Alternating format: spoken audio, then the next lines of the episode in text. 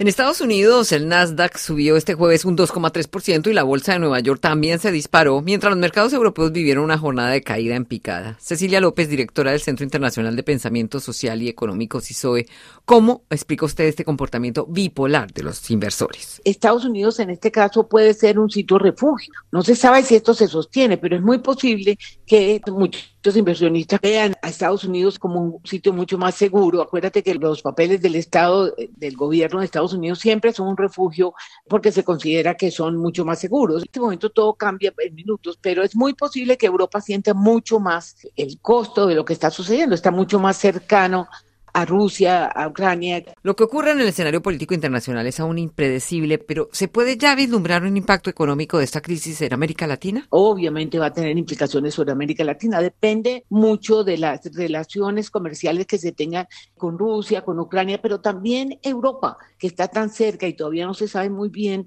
qué va a pasar allí. Yo creo que el impacto mayor que se va a ver en el mundo, pero en América Latina es muy claro, es que va a haber sanciones y todo el flujo de comercio internacional se va a ver afectado. ¿En qué sectores concretamente? El mercado energético, por ejemplo, Rusia es un gran proveedor de gas y además este proyecto con Europa en este momento entra en una situación muy grave.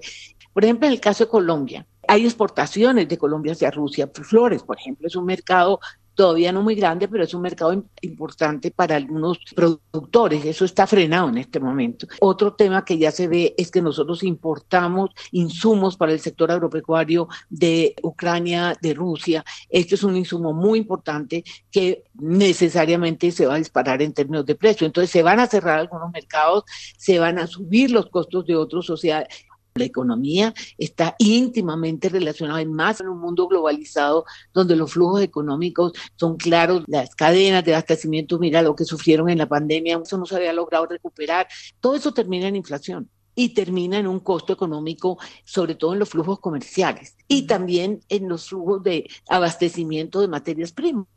Esos son los costos de la globalización. Y de la guerra en un mundo globalizado. Cecilia López, economista, gracias por hablar con Radio Francia Internacional.